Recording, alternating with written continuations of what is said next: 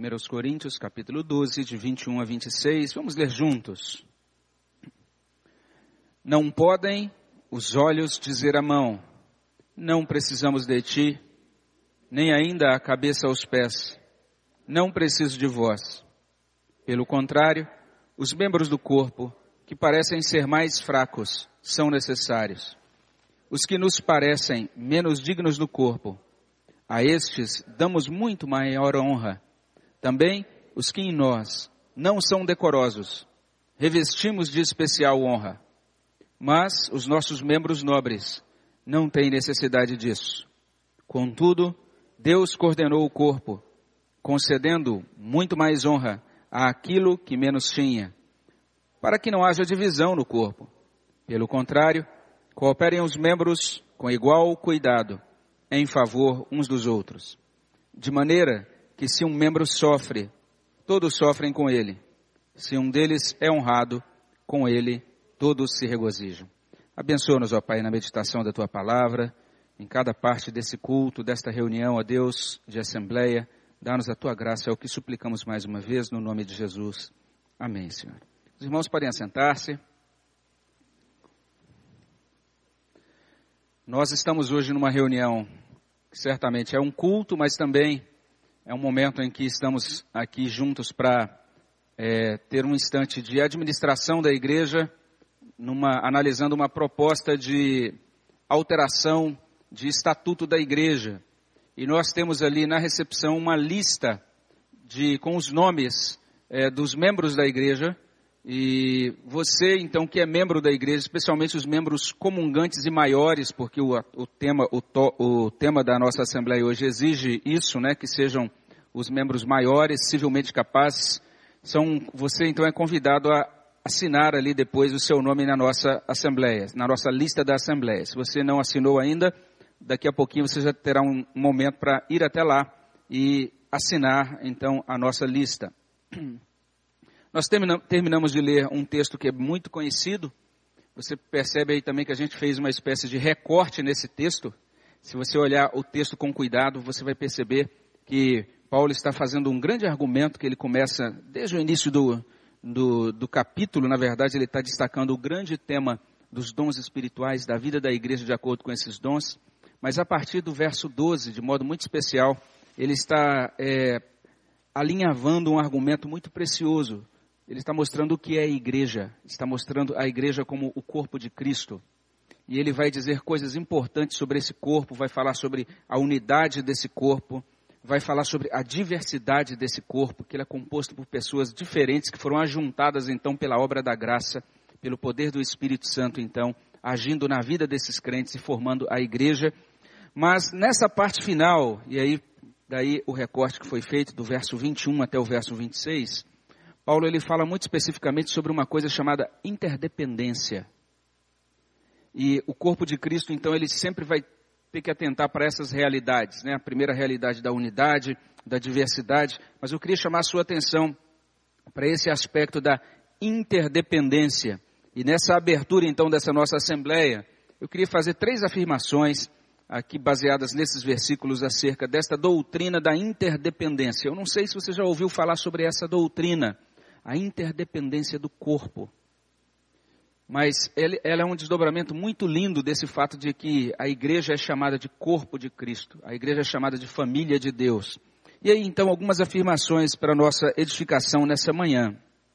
A primeira afirmação é que interdependência é uma experiência confirmada quando a gente valoriza uns aos outros. E lá no verso 21 a gente encontra essa palavra do apóstolo. Ele vai dizer ali: Não podem os olhos dizer à mão, não precisamos de ti, nem ainda a cabeça aos pés, não preciso de vós. Então, a palavra de Deus destaca quanto a essa vida do corpo, a vida da igreja local, a vida do corpo de Cristo, de que nós não podemos desvalorizar uns aos outros. E isso é muito importante, esse ensino era muito importante para a igreja naquele tempo. Porque aquela igreja de Corinto, ela estava sendo, de certa maneira, partida em pedaços. Haviam é, membros que desvalorizavam uns aos outros. E isso era traduzido é, por meio de facções, de partidos que eram assumidos dentro daquela igreja. Algumas pessoas, por exemplo, diziam que faziam parte do partido de Paulo. Outras pessoas diziam, não, eu faço parte do partido de Pedro, eu estou junto de Pedro. Outros diziam, não, eu sou de Apolo. E existia um outro que dizia, talvez o grupo mais problemático dentre todos os partidos, esse outro grupo dizia, nós somos do partido de Cristo. Tudo isso a gente lê em 1 Coríntios 1, verso 12. Paulo escreve essa carta preocupado porque aqueles irmãos, aquela igreja que havia sido resgatada pelo amor de Cristo, ela estava sendo fragmentada naquele momento da história. E parece que aqueles grupos não se valorizavam mutuamente, cada um se achava autossuficiente, cada um entendia que possuía um ministério independente. E aí é como se Paulo estivesse dizendo: olha, vocês jamais podem dizer que não precisam uns dos outros, vocês são um corpo, vocês são um organismo, vocês dependem uns dos outros. Basicamente é isso que ele vem apresentando nesses versículos, desde, desde na verdade o verso 12, ele vai fazendo isso até o verso 31, mas especialmente aqui nesses versos 21 até 26. Aquela igreja de Corinto estava abraçando alguns modelos de espiritualidade. Quando a gente lê essa carta com cuidado, a gente percebe que era uma espiritualidade bem assim, semelhante a muito daquilo que a gente vê hoje. Eles buscavam, por exemplo, muitas experiências sobrenaturais, e toda a correção de Paulo parece indicar isso, que eles estavam valorizando demais algumas experiências sobrenaturais, normalmente coisas que eram mais visíveis assim, especialmente as línguas e as profecias, precisavam de uma regulamentação. Paulo então ele está escrevendo esse capítulo para dizer exatamente isso, que é, Deus é quem estava dispensando a sua bondade, a sua graça na vida da igreja. Deus estava maravilhosamente concedendo muitos dons àquela igreja mas que eles precisavam é, compreender esses dons e praticar esses dons sempre norteados pelo amor, sempre considerando a importância que cada pessoa tinha no corpo. O fato de que o Espírito Santo estava agindo não por meio apenas de um grupo específico de irmãos, mas ele estava agindo em todo o corpo. E ele, então, por meio da, sua, da, da operação é, graciosa de Deus, ele estava produzindo edificação de todo o corpo. Então existia essa ideia de uma espiritualidade bem, bem firmada em experiência sobrenatural, mas que estabelecia uma espécie de autonomia do indivíduo. A pessoa se achava espiritual, se achava cheia do poder, mas ela não considerava o seu próximo. Paulo então ele está regulamentando a situação. Ele está dizendo que aquele problema precisava ser corrigido, eles precisavam valorizar uns aos outros. Daí, não podem os olhos dizer à mão, não precisamos de ti, nem ainda a cabeça aos pés, não preciso de vós. Meus irmãos, esse é um problema não apenas de Corinto, é um problema da igreja ao longo das eras. É um problema de cada um de nós individualmente. A gente precisa perceber que, de certa forma, é, esse texto está apontando para algumas inclinações que são muito presentes no nosso coração, como seres humanos que somos. E a gente precisa olhar os nossos corações, sondar os nossos corações à luz dessa palavra do apóstolo Paulo, porque existe, reside em nós essa tendência natural humana, pecaminosa, da gente desvalorizar o próximo. Esse faro que normalmente é muito apurado, né?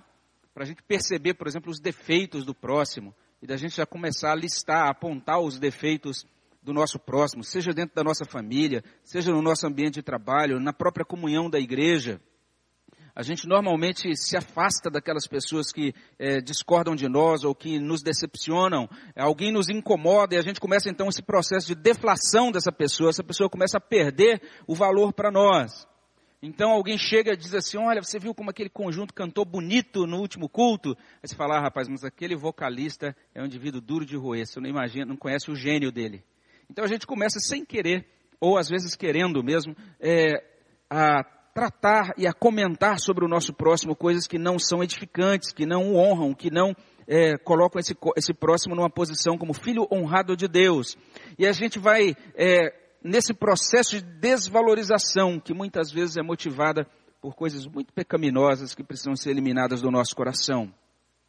Outra tendência que a gente tem, já uma tendência oposta, é quando a gente se acha muito bom e a gente acha que dá conta do recado sozinho, a gente não precisa de ninguém para tocar a nossa vida. Então a gente diz assim: olha, eu não preciso de ajuda, eu sou muito forte, eu não preciso de conselho, eu sou muito sábio, eu não preciso de suporte, eu sou inabalável. E a gente não aceita ajuda. Quando a gente faz isso, a gente está desvalorizando o nosso próximo. Paulo está falando sobre isso. Nós precisamos uns dos outros. Nós somos um corpo. E é necessário a gente praticar isso chamado, que é chamado de interdependência. E a gente pratica a interdependência valorizando uns aos outros. Então, Paulo está ensinando um princípio de alinhamento em todo esse capítulo. Se você ler o capítulo inteiro, você vai ver que Paulo está falando sobre isso. Se você ler especialmente os versos anteriores, a partir do verso 12, versos 12 e 13, ali Paulo está dizendo isso. Olha, todos nós fomos inseridos em um mesmo corpo, fomos salvos por uma mesma graça, estamos todos na mesma situação, então não há espaço mais para separações, é o que ele diz aí em 1 Coríntios 12, 12 e 13. E à medida em que a gente entende isso e a gente é consciente da nossa pecaminosidade, da nossa fraqueza, a gente sabe então que a gente precisa de ajuda. Paulo então está falando de uma igreja em que os corações dos discípulos sejam transbordantes, em que o amor, a graça de Deus faça com que agora eles se tornem gentis, bondosos, tratáveis, humildes, amáveis. Eles passam a enxergar cada irmão, cada pessoa como uma pessoa valiosa, valorosa. Por isso, não podem os olhos dizer à mão, não precisamos de ti, nem ainda a cabeça aos pés, não preciso de vós. A gente confirma então a interdependência, valorizando uns aos outros. Mas além disso, meus irmãos, isso que a Bíblia mostra aqui, esse quadro de interdependência, ele é praticado quando a gente aceita a coordenação de Deus. O modo como Deus organiza a igreja. E você percebe isso aí a partir do verso 22. Diz assim: pelo contrário, os membros do corpo que parecem ser mais fracos são necessários. Os que nos parecem menos dignos do corpo, a estes danos damos mais honra. Também, o que em nós não são decorosos, revestimos de especial honra. Mas os nossos membros nobres não têm necessidade disso. Contudo, Deus coordenou o corpo, concedendo muito mais honra àquilo que menos tinha, para que não haja divisão no corpo então veja aí o iníciozinho do verso 22. Essas palavras, pelo contrário, elas estão apontando para uma reação. Uma, uma reação que é necessária, que é importante para aquela igreja. Ao invés de desvalorizar uns aos outros, eles deveriam aprender a dar valor àqueles que na igreja parecem ser menos importantes. E se a gente vê direitinho o verso 22, esse verso está dizendo que um corpo possui partes que parecem fracas. Todo corpo é assim. Um corpo possui partes que parecem menos nobres do que as demais. Essa, essa é a ideia, esse é o ensino, que são inapresentáveis e que são verdadeiramente, é, que não são verdadeiramente consideradas é, de destaque, enquanto outras são consideradas muito nobres. Mas observe o que Paulo diz aí. Ele diz assim: os membros do corpo que parecem ser mais fracos. E daí é bem interessante a palavra do apóstolo.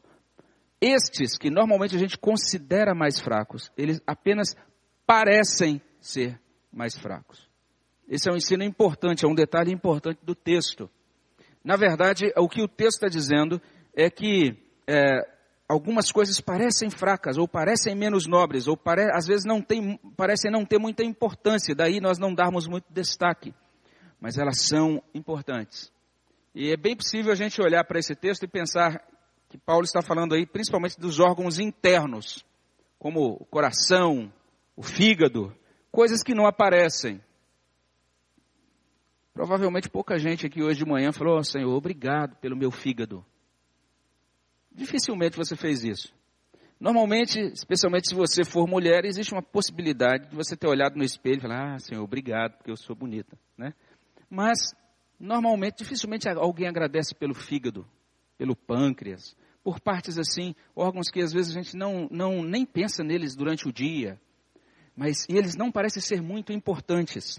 Quando a gente observa uma pessoa, normalmente são as coisas externas, aquilo que a gente enxerga a olho nu, é isso que chama mais a atenção. A gente então normalmente presta atenção no rosto, no tipo físico, na altura, e são coisas que se destacam com mais facilidade. Mas a ideia de Paulo é exatamente essa. Ele está dizendo que algumas pessoas na igreja, elas parecem fracas, mas elas são muito importantes para a vida da igreja. Se você cortar uma orelha, se você cortar o seu nariz, tiver um acidente grave, desfigurar o seu rosto, por mais que isso seja desagradável e traumático, mas você continua vivo. Mas se você perdeu, tiver um problema grave no fígado, você não permanece vivo. Isso é extremamente importante no ensino do apóstolo. Algumas pessoas na igreja são assim, elas parecem fracas, e Paulo se refere àqueles que não possuíam os dons sobrenaturais, que certamente eram tidas como sem importância, gente que talvez não fosse à frente, que talvez sequer falasse em público. E você, sendo cristão, se você é membro de igreja há muito tempo, você conhece gente assim. Aquelas pessoas que às vezes falam baixinho, né, que até quando são chamadas para orar em público, elas oram baixinho, elas não, nunca vão à frente, têm vergonha de falar em público mas são pessoas que às vezes passam a noite em oração, que jejuam, que oram pela igreja, que estão colocando a vida de cada um dos membros, é, cada um dos enfermos, que de fato são vitais para que a igreja continue sendo igreja. E essas pessoas, então, é isso, é isso que Paulo está dizendo, são fundamentais. Essas pessoas são importantes para a vida do corpo. O apóstolo ele diz isso, que nós damos, ou seja, nós atribuímos mais honra às partes do corpo que parecem menos dignas, lá no verso 23, ou menos honrosas. A ideia do termo grego aqui é basicamente essa, que nós damos, ou seja, nós literalmente vestimos, nós cobrimos em redor essas partes que para nós não são muito honrosas. É mais ou menos um indivíduo que tem um ombro caído, né? Então agora ele veste um, um bom paletó, né?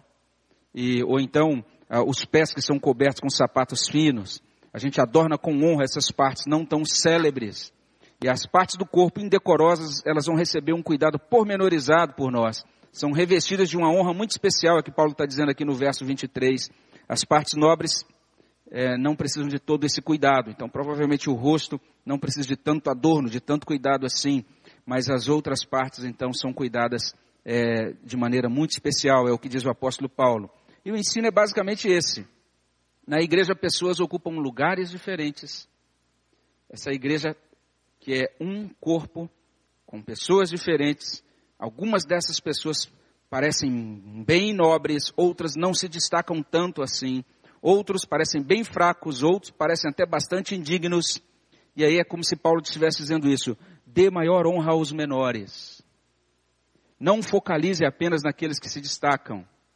É isso que ele está dizendo. E, e, a gente a partir daí vê o passo, pode dar, acompanhar o passo seguinte do argumento de Paulo. Ele está dizendo simplesmente isso, que é importante não apenas atentar para todos os irmãos e irmãs, mas também reconhecer que o próprio Deus é quem coordena cada pessoa em cada posição, é o que diz o verso 24. Contudo, Deus coordenou o corpo, concedendo muito mais honra àquilo que menos tinha. Deus é quem fez a igreja assim. É isso que diz o apóstolo. Então a gente vive a interdependência quando a gente valoriza uns aos outros e quando a gente aceita essa coordenação de Deus, entende o modo como Deus faz a igreja. E o modo como Paulo escreve isso aqui é extremamente precioso, porque essa palavra que é traduzida por coordenou, podia ser traduzida assim: foi Deus quem misturou as cores. Foi Deus quem pintou esse quadro. Foi Deus quem estabeleceu esses traços nesse maravilhoso quadro, nessa maravilhosa obra que é a igreja. Basicamente é isso que Paulo está ensinando aqui, ou seja, ele concede maior honra àqueles que não têm honra. Isso é bem interessante. Então, a gente tem a figura dos pastores da igreja. Normalmente os pastores é que aparecem mais, porque eles vêm mais à frente, estão todos os domingos falando à igreja. A, a, a ideia de, de 1 Coríntios 12 é bem interessante a ideia de que esses que aparecem mais têm menos honra. Sabe aqueles líderes de mais destaque na igreja? Normalmente são as pessoas mais, que mais aparecem. São eles os menores que os menores do rebanho. É isso que Paulo ensina aqui.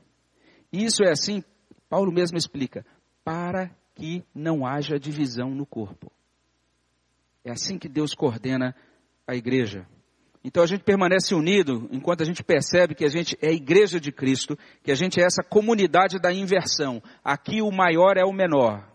É isso que Jesus ensina, um próprio exemplo dele. Ele diz lá fora, dentre os governadores seculares, mundanos, o padrão é outro. Mas lá em Marcos 10 ele diz: Agora no meio de vocês, ele se dirigindo aos discípulos, não será assim, porque eu mesmo, eu vim não para ser servido, mas para servir e dar a minha vida em resgate de muitos.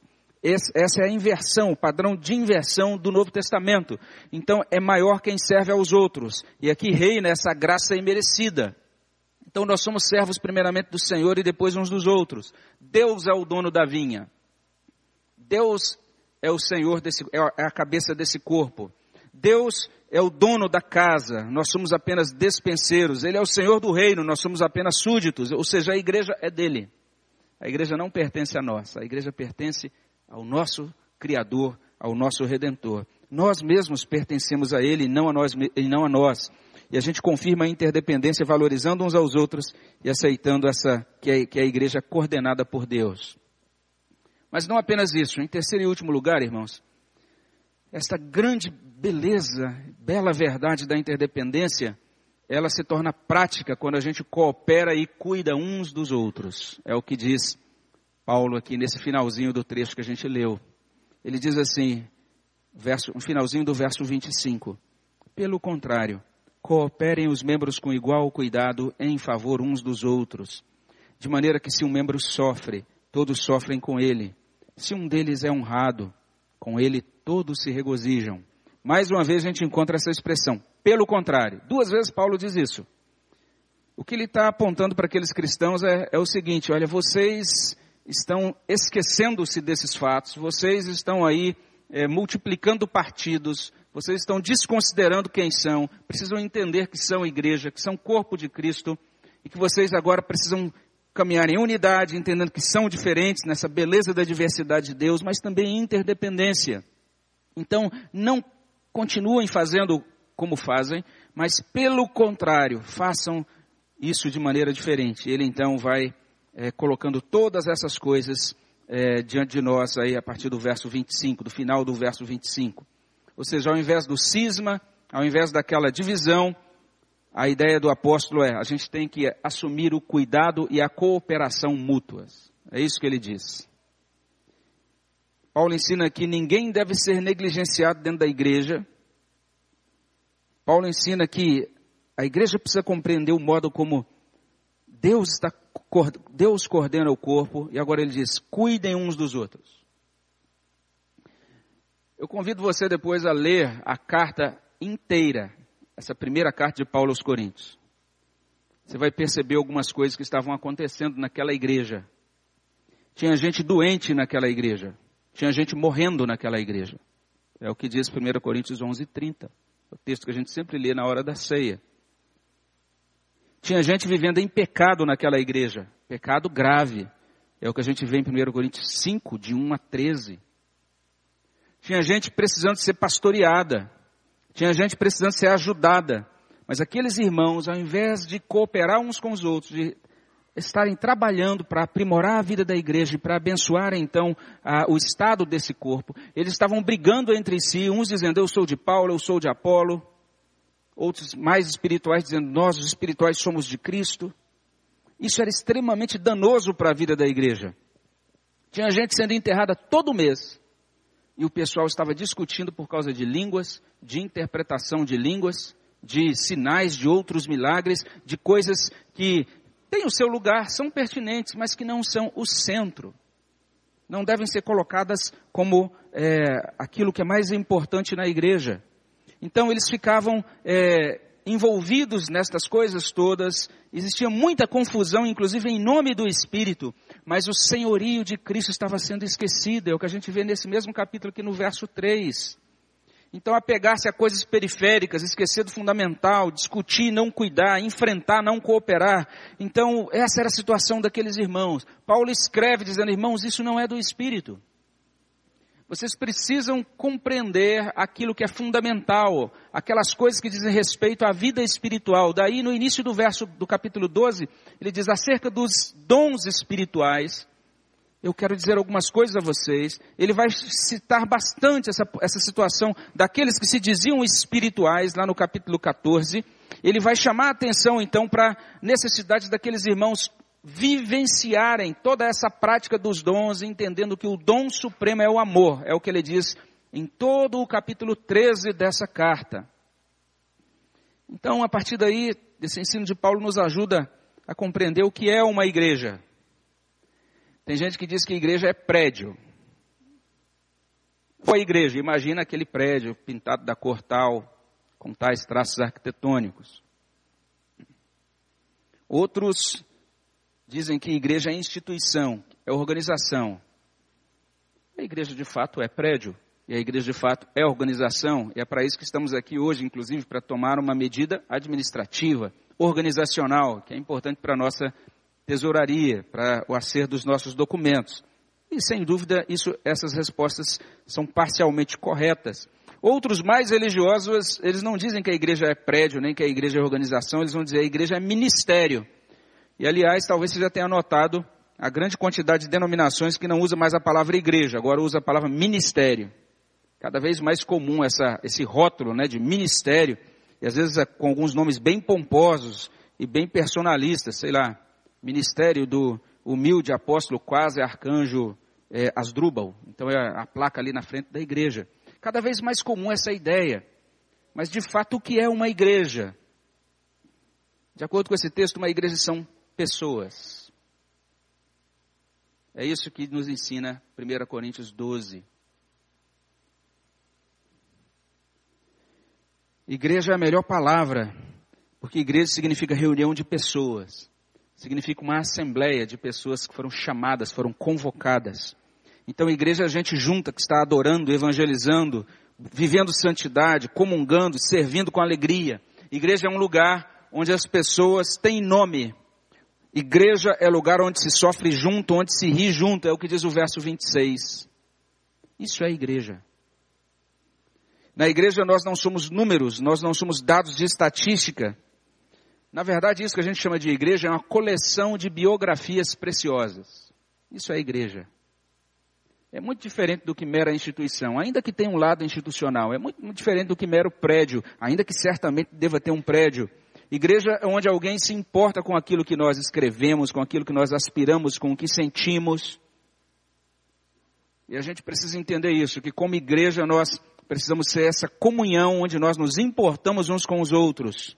Nós entendemos que a glória é toda de Deus, mas entendemos que Deus é glorificado quando nós amamos uns aos outros. Isso é a igreja. Então a Bíblia está falando de uma comunhão muito real, na qual as pessoas sabem que determinado irmão ou irmã está com gripe forte. As pessoas têm conhecimento de que alguém não veio hoje porque tem dor nas costas ou tem outra pessoa que está passando talvez por uma crise, por, um, por, uma, por uma fase de depressão. Aquela, o quadro que a Bíblia é, pinta da igreja é essa comunidade que cuida dos necessitados, que cuida, por exemplo, da viúva quando o esposo falta, ela não tem como se manter, que dá atenção às crianças, que olha para os pré-adolescentes, que valoriza os jovens, que cuida dos adultos, que dá valor e cuida também dos seus idosos. Uma igreja que para para comemorar junto, para para sofrer junto, que está presente nos nascimentos, nos aniversários, nos momentos importantes da vida, que está presente lá nos sepultamentos, igreja que se importa, que dá atenção. E, meus irmãos, é muito precioso quando alguém se lembra de nós, quando a gente recebe aquele telefonema, quando alguém diz você faz falta, quando alguém diz você é precioso aqui para a gente. Ou simplesmente quando alguém nos abraça sem dizer nada naqueles momentos em que a gente está precisando muito, quando a dor é muito forte e a gente então tem uma comunhão de irmãos. Isso não significa igreja centralizada no homem, mas uma igreja que percebe que Deus é quem mistura as cores. É quem me coloca aqui em contato com todos os irmãos e irmãs. E que faz esse quadro belíssimo, que agora nos ajunta em torno do amor de Cristo. E isso nada mais é do que um cumprimento da visão do Senhor. Hoje a gente fala muito sobre a visão, né?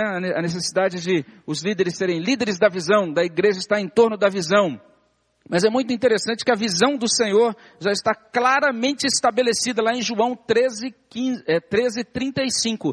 Nisto conhecerão todos que sois meus discípulos se tiverdes amor uns com os outros. Essa é a visão do Senhor para a igreja. Esse é o caminho de Deus para a igreja.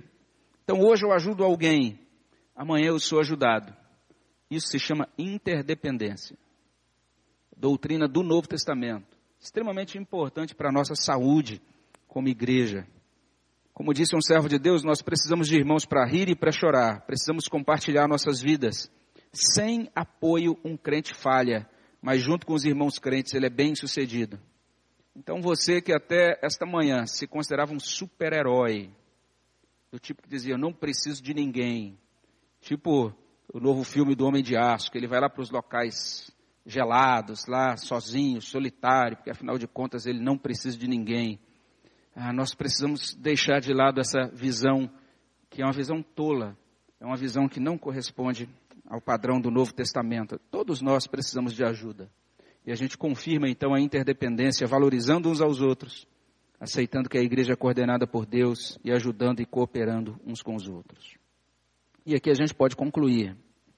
Esse é um texto bem rico, a gente podia desfrutar mais algumas coisas, mas o tempo não permite, a gente tem que parar por aqui. Mas eu penso que a gente pode finalizar afirmando que Deus tem um propósito para cada um de nós, dentro desse corpo que é chamado de igreja. Cada um de nós. Talvez se você até aqui pensava isso, né? Puxa, eu não sei o que eu faço aqui nessa igreja. Observe bem o que Paulo está ensinando em todo esse capítulo. Ele está dizendo que Deus forma a igreja, Deus edifica a igreja, Deus consolida a igreja, Deus une a igreja. Tudo isso é obra do mesmo Deus. A igreja é o corpo indivisível do próprio Cristo. A igreja é essa assembleia daqueles que foram regenerados, que foram batizados com o Espírito Santo, daqueles que desfrutam da obra de Cristo que foi realizada ali no Calvário. Então, isso é igreja. E daí a minha primeira pergunta: você já faz parte desta igreja? Você já foi redimido pela obra de Cristo no Calvário? Você já, já teve essa oportunidade de já chegar-se aos pés de Cristo e dizer: Senhor Jesus, eu me arrependo dos meus pecados, eu quero aqui dobrar-me diante do Senhor, quero colo colocar diante do Senhor toda a minha vida. Eu quero deixar de lado todo o orgulho, quero crer em Jesus como Deus vivo, como perdoador, como redentor, como libertador, como Senhor da, da, da minha vida. Você já fez isso?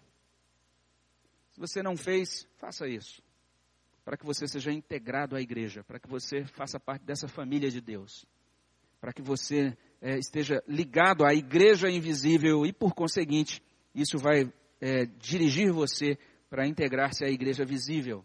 Então é Deus que está consolidando, formando a igreja. Se você até hoje então tem adiado o seu compromisso com Cristo, a entrega da sua vida a Cristo, faça isso hoje, para que você esteja agora também relacionando-se com Deus na comunhão da igreja. Mas também isso tem algo para aqueles que já são, já se dizem crentes, que já são há muito tempo membros de igreja. Nós precisamos nos perguntar todos os dias: será que eu tenho contribuído para preservar a unidade da igreja? Nesse vínculo da paz, como diz Efésios 4:3, a minha vida tem fortalecido os laços da comunidade. Aquilo que sai da minha boca favorece a união, a edificação, a motivação da igreja? Essa é uma pergunta que todos nós precisamos nos fazer todos os dias, para que a nossa vida seja algo doce, que abençoa, que motiva, que otimiza a vida e otimiza a união do corpo. Isso é extremamente importante. Mas ainda há algo mais que a gente pode perguntar a nós mesmos. Será que nós temos estado abertos a aprender com os nossos irmãos e dispostos também a colaborar com eles? A estar com eles, porque é necessário isso para viver interdependência. Quem é que quebrou o braço nos últimos 30 dias? Quem é que está com sarampo? Quem é que foi operado ou operada na última sexta-feira? Várias coisas acontecendo na vida da igreja. Quais famílias estão sofrendo com a perda de entes queridos? Quem é que arrumou emprego nesse mês? Quem é que ficou desempregado esse mês? Quais os nomes das crianças que foram batizadas nesse, nesse último trimestre? Quantas pessoas estão viajando? Quem é que chegou? Quem é que está para viajar? Você sabe? De vez em quando a gente é, divulga uma notícia no boletim, vários meses.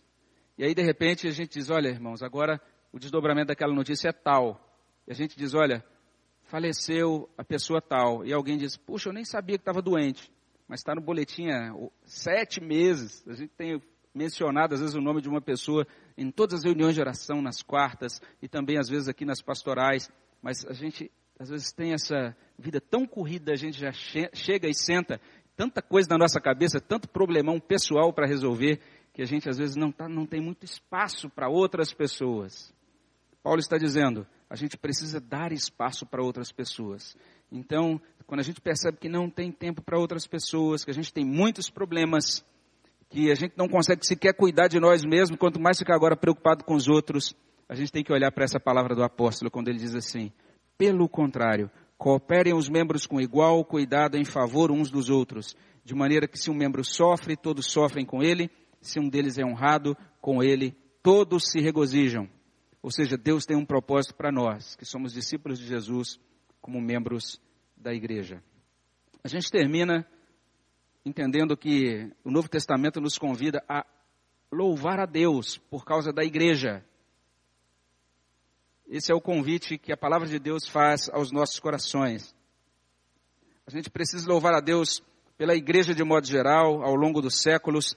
A gente precisa louvar a Deus por nossa igreja local. E um servo de Deus, comentando esse texto, ele diz isso: com a combinação das muitas partes da igreja, Deus cria força e beleza, e a criação da igreja é obra de Deus.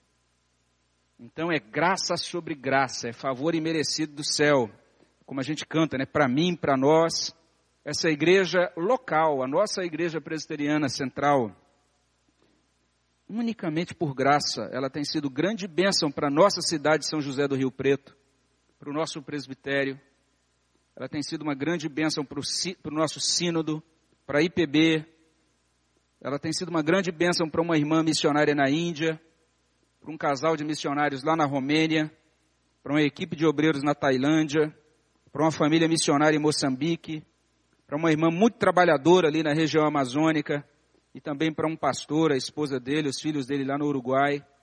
Essa igreja tem abençoado a vida de uma jovem estudante do IBEL, ela tem abençoado os seminaristas do Seminário Presbiteriano de Campinas. Essa igreja, essa igreja tem contribuído para a totalidade do corpo de Cristo e, acima de tudo, para a glória de Deus.